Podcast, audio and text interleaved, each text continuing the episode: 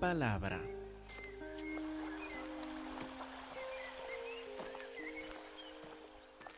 Hermanos, tal vez al leer Mateo capítulo 28 en preparación por la escuela dominical, tal vez le pareció un capítulo muy corto. Después de leer tanto sobre la muerte de Cristo Jesús, sobre el escarnio y la burla que le hicieron, por lo menos las primeras veces que leí el Evangelio de Mateo, cuando llegué a capítulo 28 me pareció tan corto. Él no nos da los detalles como Lucas de cómo, de cómo Jesucristo comió delante de los discípulos. O no nos cuenta cómo Tomás tenía dudas sobre la resurrección de Cristo Jesús y dijo que si no meto los dedos en donde estaban los clavos, si no pongo la mano en donde le abrieron el costado, no voy a creer. Lucas y Juan nos dan estos detalles, pero Mateo salta por encima de estos ejemplos y parece que nos da pocos detalles de la resurrección de Cristo Jesús. Pero hay una razón para esto. Mateo quiere que enfoquemos en una cosa en particular sobre Cristo Jesús. Y lo poco que nos dice de su resurrección tiene propósito, porque Él quiere que al final de todo nos fijemos en Cristo Jesús como el centro de nuestra adoración. Lo vamos a ver ahora en Mateo 28, versículo 8. Entonces ellas, saliendo del sepulcro con temor y gran gozo, fueron corriendo a dar las nuevas a sus discípulos. Mientras iban a dar las nuevas a los discípulos, he aquí esta expresión que Mateo utiliza tantas veces para invitarnos a entrar en la historia. He aquí, Jesús les salió al encuentro, diciendo salve, salve como sería más que buenos días un saludo, salve aquí quiere decir que anden en gozo, que es momento de celebración. Ellas acercándose, abrazaron sus pies y le adoraron. Fíjense bien en este ejemplo. Pues antes hemos visto que había una mujer que dejó caer sus lágrimas sobre los pies de Jesús, que derramó perfume sobre Jesús y luego que limpió sus pies con su pelo. ¿Se acuerdan de esto? Pero esta es la primera vez que al adorarle a Jesús le abrazan los pies. ¿Qué significa? Pues en esta cultura significa que claro que le adoran, que no solo le adoran, no hay ninguna duda de parte de ellas que dicen que Jesús es Dios. Esta es la forma de postrarse ante la deidad, ante la divinidad, ante Dios mismo. Es postrarse en adoración y abrazar sus pies. Lo que nos cuenta Mateo es que estas mujeres hicieron más que gozarse de Cristo Jesús o de doblar rodilla delante de Él. Sí, esto hicieron, pero también lo adoraron como Dios. Fíjense bien en versículo 10. Entonces Jesús les dijo, No, no, no, ¿qué hacen? No me adoren, no soy Dios. Así dijo, no, al contrario, recibió su adoración, porque sí, siendo hijo de hombre, es Dios también. Recibió la adoración de estas mujeres. Les dijo, no teman, sino vayan, den las nuevas a mis hermanos, para que vayan a Galilea y ahí me verán. Luego, versículo 16 los once discípulos se fueron a Galilea, al monte donde Jesús les había ordenado. ¿Dónde está este monte? Pues en Galilea. Galilea es una provincia grande. ¿Qué monte Muchos opinan tal vez el monte Hermón, eh, otro monte ahí en Galilea, pero nosotros no sabemos. Y creo que es con intención que no nos dice. O habríamos pensado tal vez que se habrían reunido en el monte Sión, donde está el templo en Jerusalén, pero no se reúnen ahí. O el monte de los olivos. Ah, no es el momento para esto. Sí, se van a reunir ahí en el libro de Hechos, capítulo 1, cuando Jesús asciende al Padre. Pero Mateo no habla de estos otros montes, no habla del evento de la ascensión de Jesús al Padre aquí, pero quiere que nos fijemos en este ejemplo primero diciendo que se reúnen en un monte no identificado. Ahora, ¿por qué? Creo que tiene que ver con algo que Juan nos dijo en capítulo, en capítulo 4. Entonces, con un dedo en Mateo 28 para no perderlo, vayan a Juan capítulo 4, Juan 4, versículo 19, de una plática entre Jesús y una mujer samaritana. Aquí casi al final de esta plática en Juan 4, 19, note que le dijo la mujer, Señor, me parece que tú eres profeta. Entonces le hace una pregunta religiosa a este profeta. En nuestros padres, los padres o los antepasados de los samaritanos, nuestros padres adoraron en este monte, en un monte en Samaria que se llama el monte Gerizim. Nuestros padres adoraron en este monte, ustedes, los judíos, dicen que en Jerusalén, en el monte Sión, es el lugar donde se debe adorar. Entonces nosotros decimos el monte Gerizim, ustedes dicen el monte Sión, Así son las preguntas religiosas, ¿verdad? Todo siempre en, en conflicto. Jesús le dijo, mujer, créeme, que la hora viene cuando ni en este monte ni en Jerusalén adorarán al Padre. Va a haber un momento cuando el monte no va a tener importancia. Versículo 22 les subraya, ustedes los samaritanos adoran lo que no saben. Nosotros, los judíos, adoramos lo que sabemos porque la salvación viene de los judíos, a quien dio Dios su palabra, a los judíos, a quien les dio la ley, los judíos, de quienes iba a nacer el Cristo, de los judíos. Versículo 23. Mas la hora viene, y ahora es, se va cumpliendo ahora en la vida de Cristo Jesús, cuando los verdaderos adoradores adorarán al Padre, no en este monte ni en el otro, sino en espíritu y en verdad. Porque también el Padre tales adoradores busca que le adoren. Dios es espíritu los que le adoran en espíritu y en verdad es necesario que adoren. Note que no termine ahí la conversación.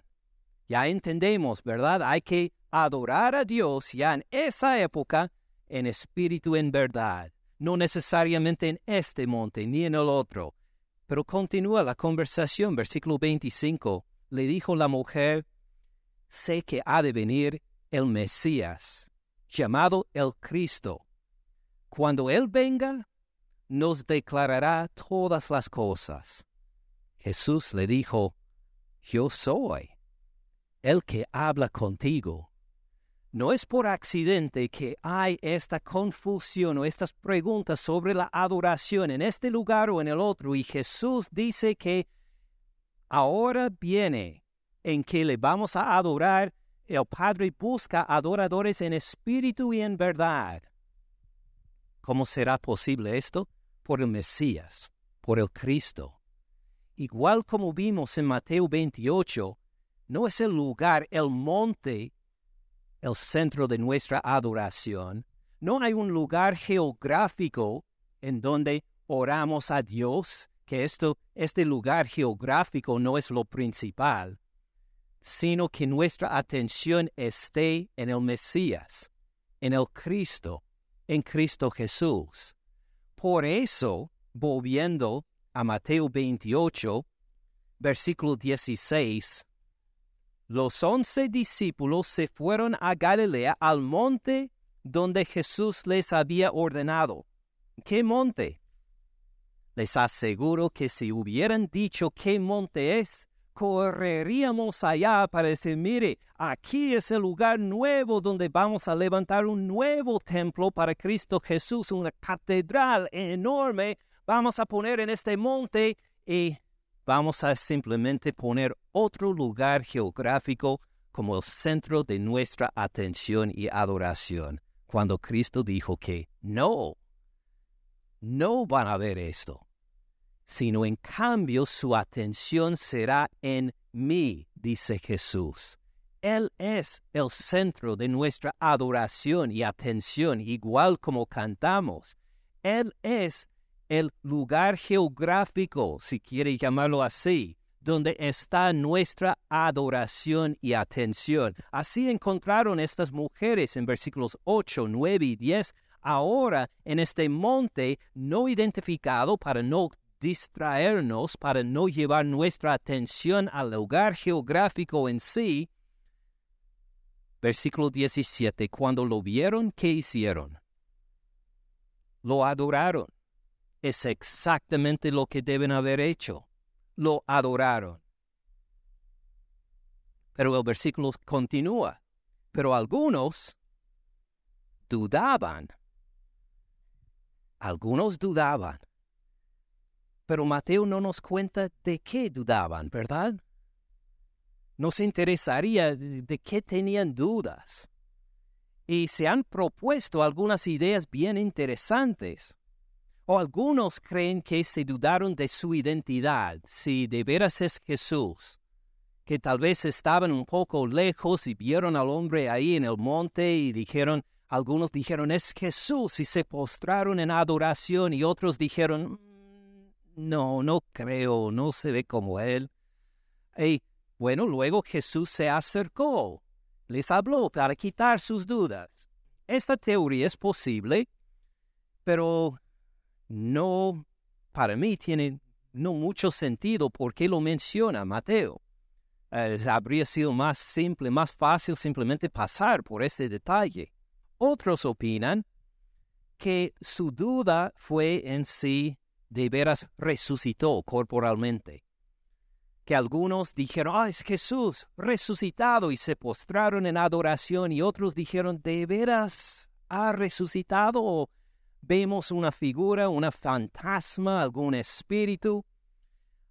Puede ser, pero unos que tienen esta opinión tendrían que contestar qué pasó en Lucas y en Juan cuando todos los demás discípulos vieron a Jesús, cuando Él comió delante de ellos, cuando aun Tomás, que dudaba, se quedó al final convencido de que sí, Cristo Jesús ha resucitado. No creo, en mi opinión, que esta es la mejor forma de entender esta duda.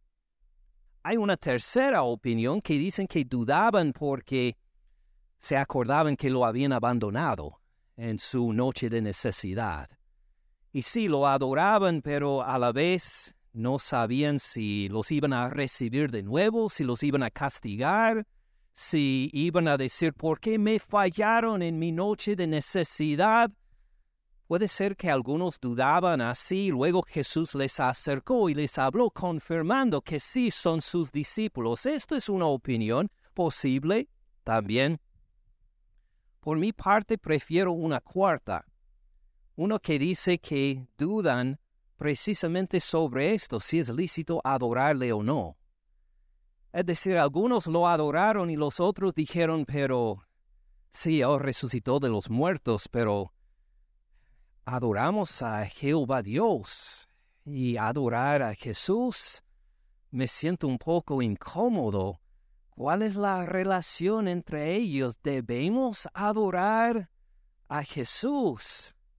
O Jesús va a explicar en los próximos versículos que sí, Él es digno de nuestra adoración. Por eso entiendo el versículo así.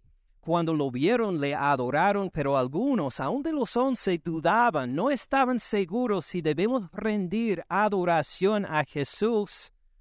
Entonces, versículo 18, Jesús se acercó y les habló. Podemos pasar bien rápido tal vez por estas palabras, Jesús se acercó, pero nos cuenta mucho en realidad, porque no es la primera vez que Jesús se acercó a sus discípulos en sus dudas, en sus preocupaciones. Vamos a ver, acordarnos de otro ejemplo en Mateo 14. Por favor, abren otra vez en Mateo 14, versículo 25.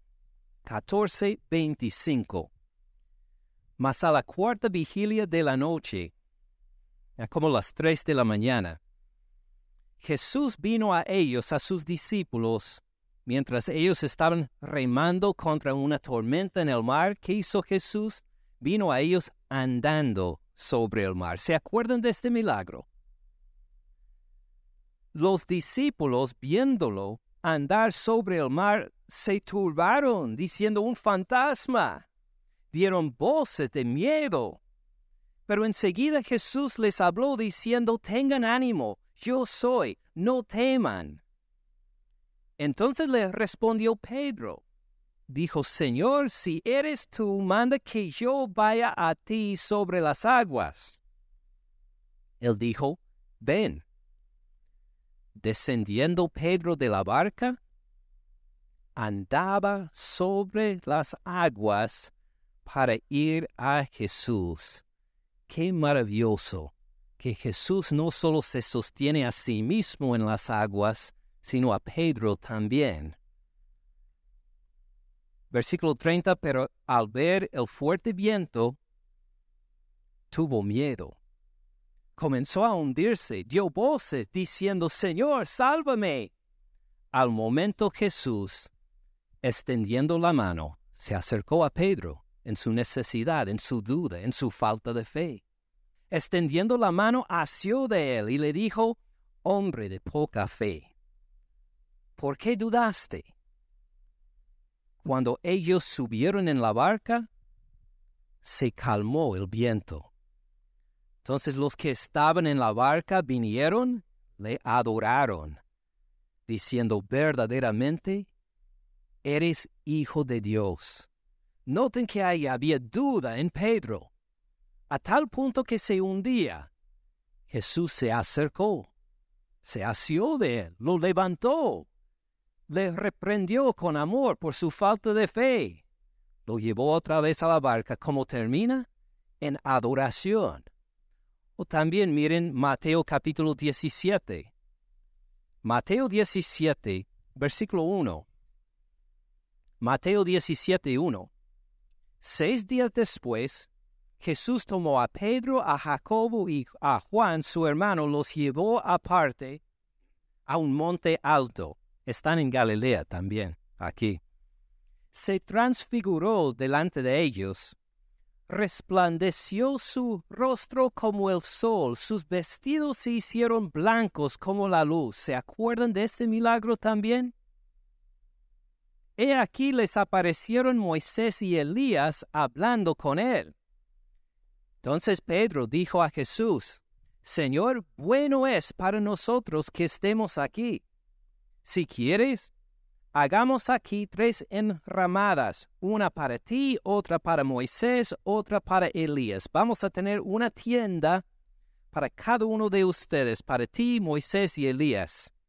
Mientras él aún hablaba, una nube de luz los cubrió, y aquí una voz desde la nube que decía, Este es mi Hijo amado, en quien tengo complacencia. Fíjense bien en cómo termina este versículo a Moisés oigan. ¿Así dijo? No. A Elías oigan. Tampoco. A mí oigan. No. A él hablando de Jesús. Es el Padre, la voz del Padre declarando, pongan atención a la voz de mi Hijo presten atención a él. No es que Moisés no importa, ni Elías no importa, no es que el Padre no importa, pero el Padre quiere que los discípulos se den cuenta de la centralidad de su Hijo Cristo Jesús. Lo que Él dice, hay que obedecer. Lo que Él manda, hay que poner en práctica. Quiere que la atención no se ponga solo en Moisés, Elías y Jesús como tres iguales. Entre estos tres, pongan atención a mi Hijo. Al oír esto, los discípulos se postraron sobre sus rostros y tuvieron gran temor. Suena mucho como la adoración, ¿verdad? Entonces Jesús se acercó y los tocó y dijo, levántanse, no teman. Fíjense bien en el próximo versículo el propósito de toda esta visión. Alzando ellos los ojos, a nadie vieron sino a Jesús solo. Esto fue la atención. Pongan su atención en Jesús. Pongan la atención en Él. Versículo 9. Cuando descendieron del monte, Jesús les mandó, diciendo, no digan a nadie la visión hasta que el Hijo del Hombre resucite de los muertos. Note, versículo 7 otra vez. Jesús se acercó, les tocó, dijo levántate, levántense, no teman. Alzando ellos los ojos a nadie vieron sino a Jesús solo. Estamos ahora en algo muy semejante en Mateo 28. No corran rápidamente por encima de estas palabras de versículo 17 cuando algunos dudaban, versículo 18, ¿qué hizo Jesús?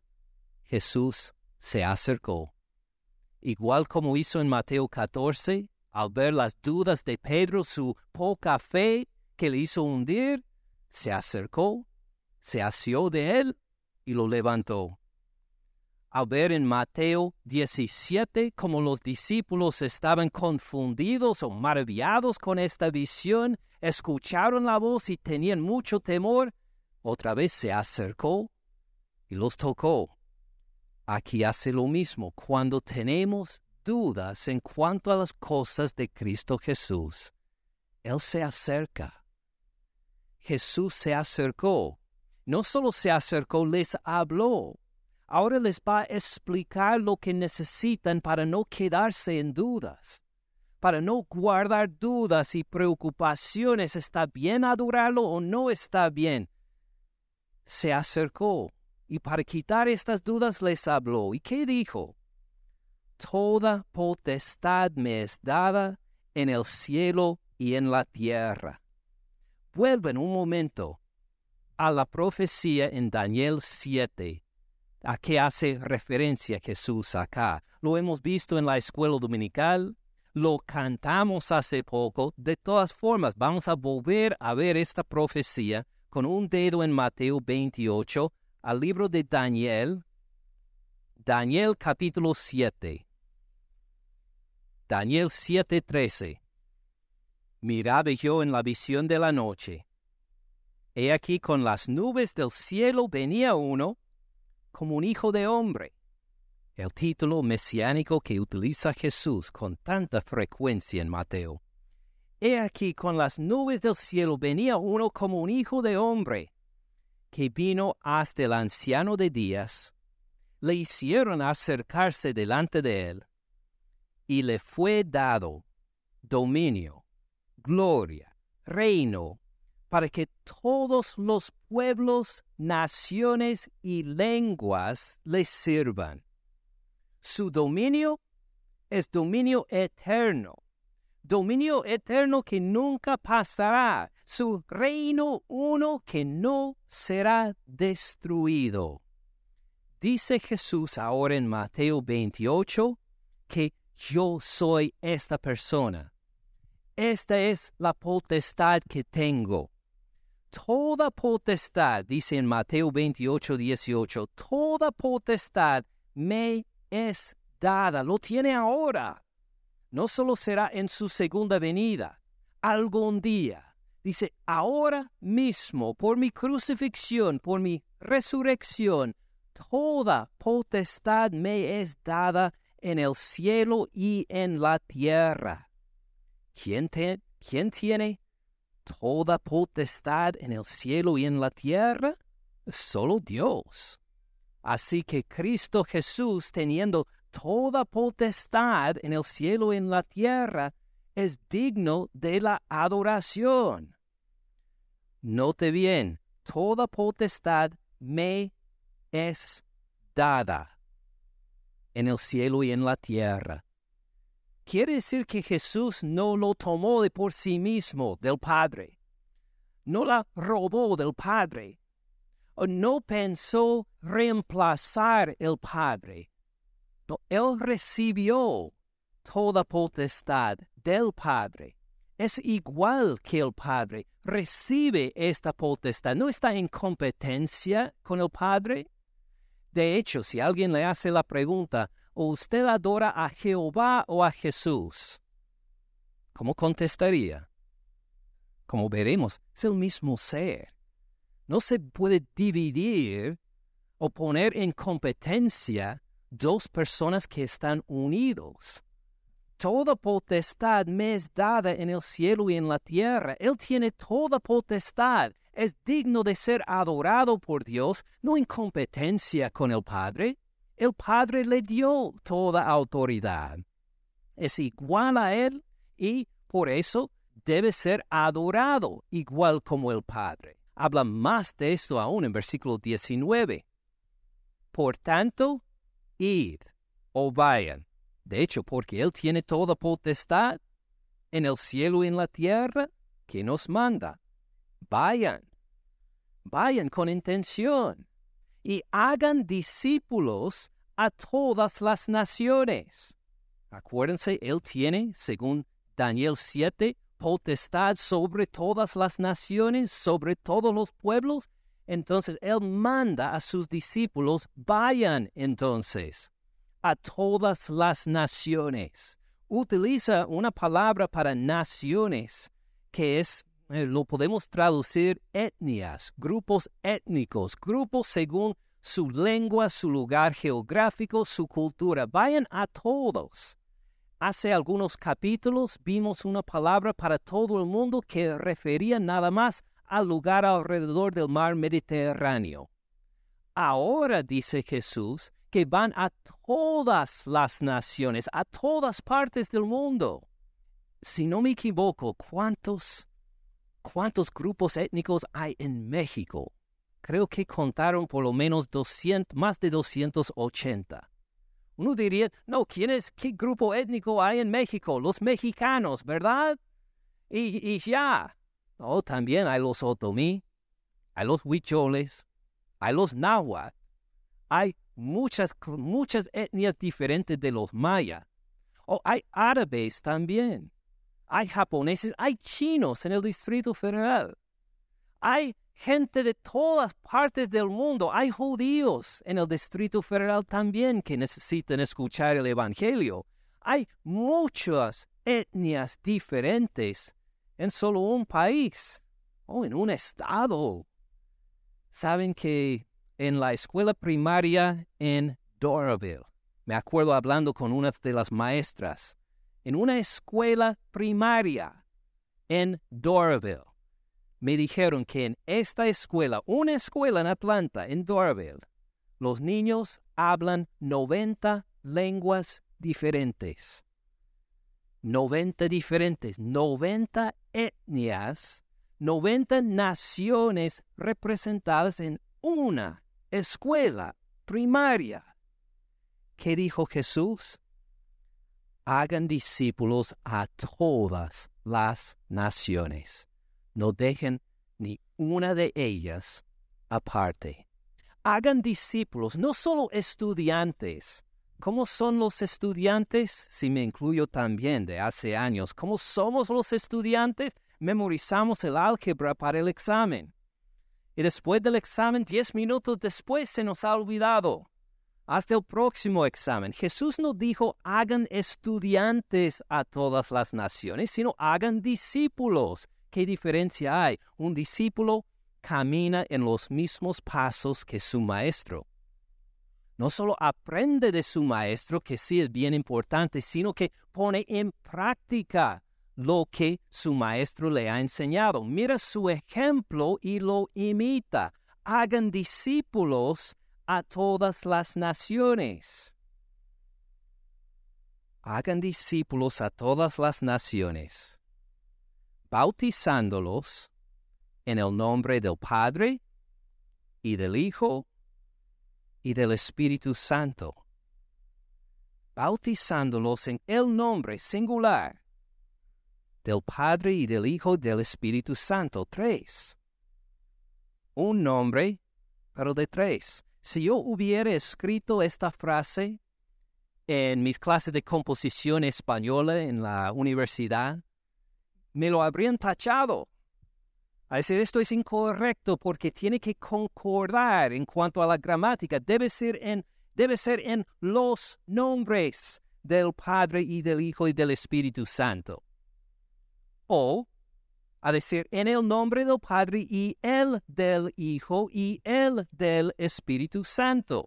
Así me habría dicho mi profesora de gramática castellana, habría dicho que hay que haber concordancia en toda la frase los nombres del Padre, del Hijo, del Espíritu Santo. Pero ¿qué pasa acá? Porque es un nombre y tres personas.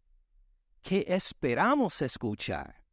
Bueno, uno como los discípulos que conocían bien el Antiguo Testamento, habrían esperado que Jesús dijera, bautícenlos en el nombre del Señor.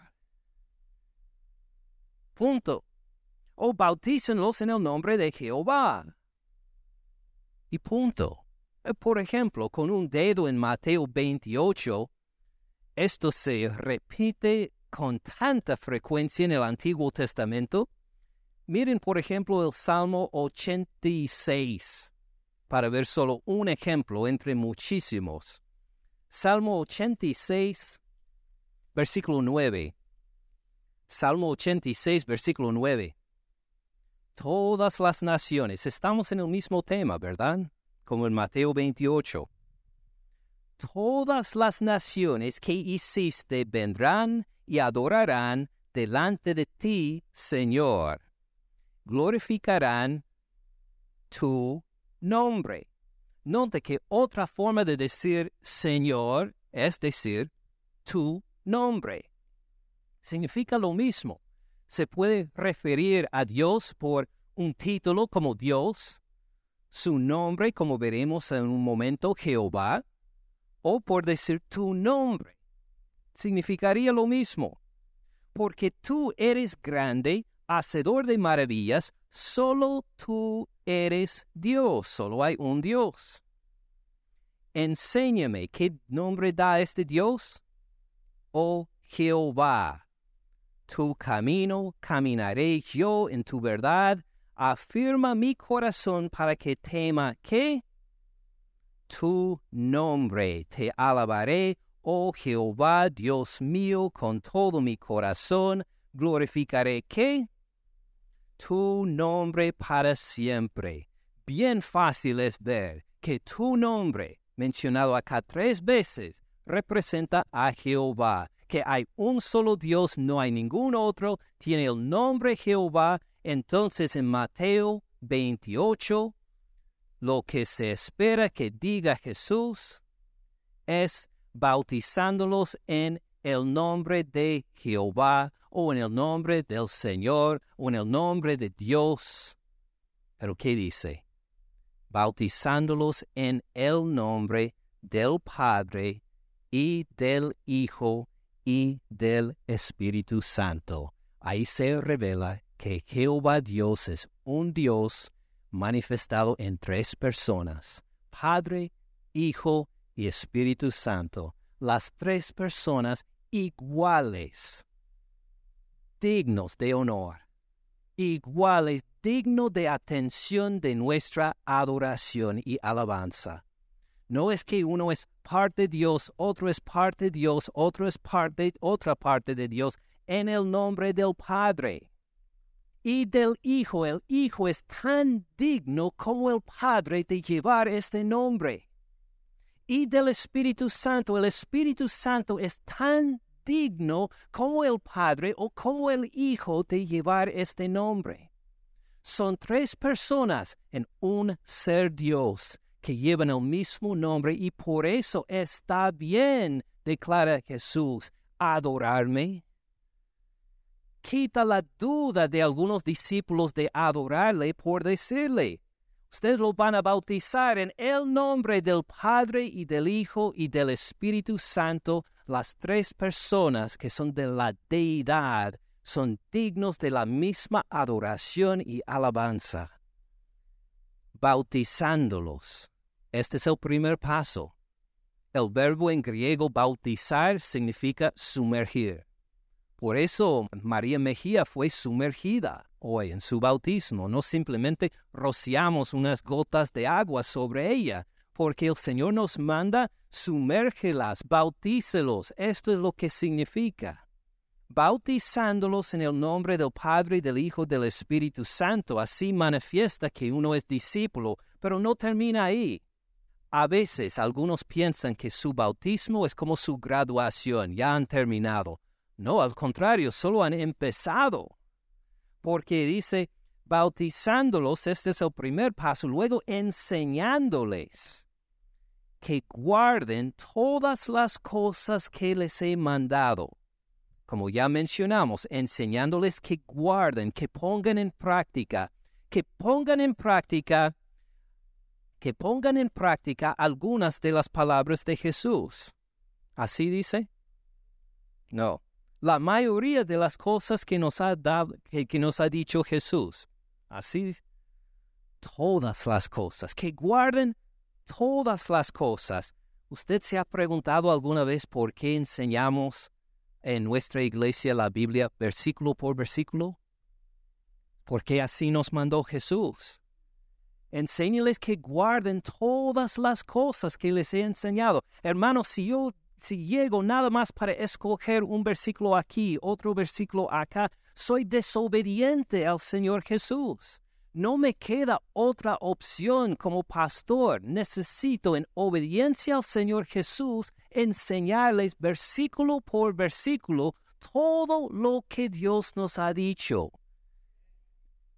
enseñándoles que guarden todas las cosas.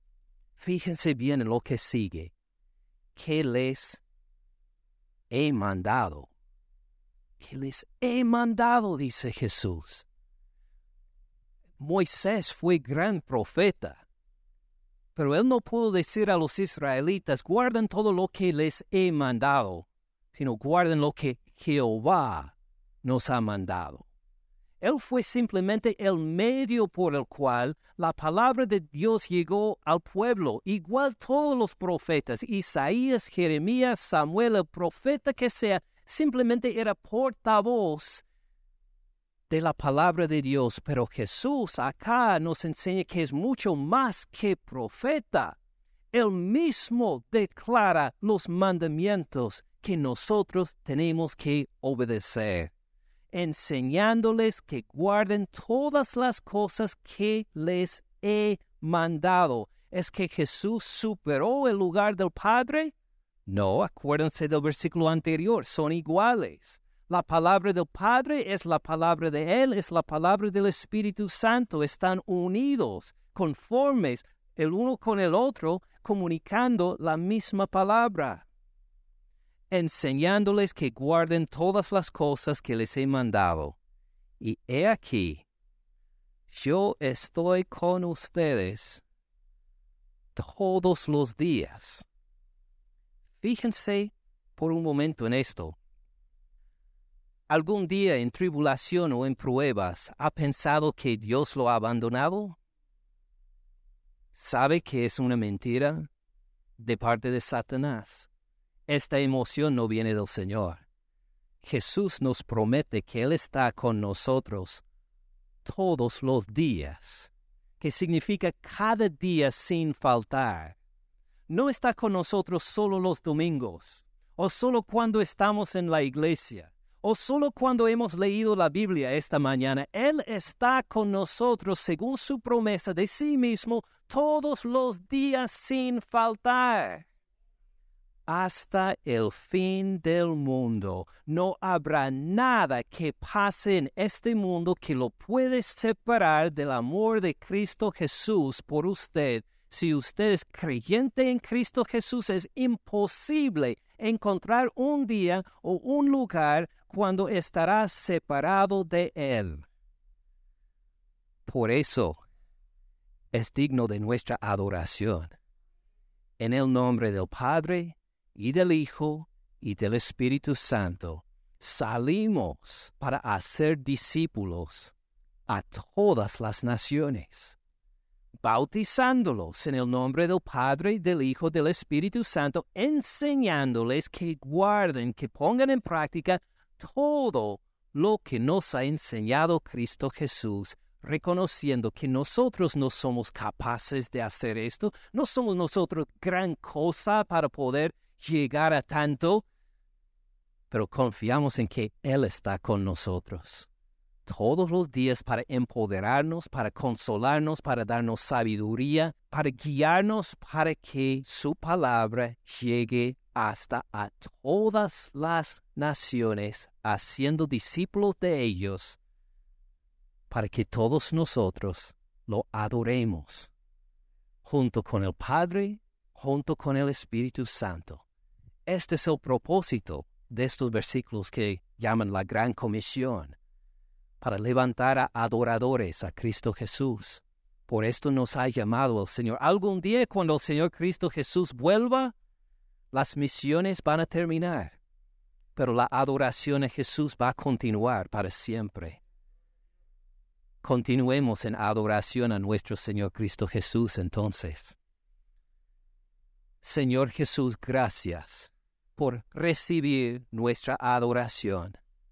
Gracias por enseñarnos aquí de tu relación con el Padre y con el Espíritu Santo, y que aunque algunos de los mismos once discípulos en este momento tenían dudas en cuanto a adorarte, no tenían de qué dudar. Tú te acercaste a ellos, les diste estas palabras maravillosas.